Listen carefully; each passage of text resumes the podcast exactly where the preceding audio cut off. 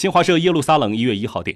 二零一九年十二月二日，以色列总检察长曼德尔普利特正式提交起诉书，以受贿、欺诈和背信三项指控起诉以色列总理内塔尼亚胡，